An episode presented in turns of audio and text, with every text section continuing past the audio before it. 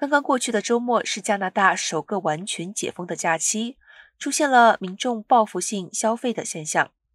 许多加拿大民众从加拿大开车到美国，边境海关大排长队，各种餐厅和购物商场人潮涌动，呈现了两年来最火热的盈利状况。然而，不少民众在享受娱乐消费时，却又有着担心的矛盾心情。由于第六波疫情来势汹汹，公卫专家提醒民众。病毒仍然存在，民众还是需要谨慎地从事社交活动。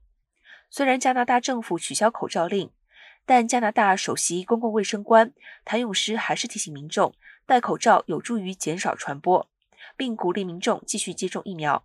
目前，加拿大也在积极地推进民众接种第四剂疫苗。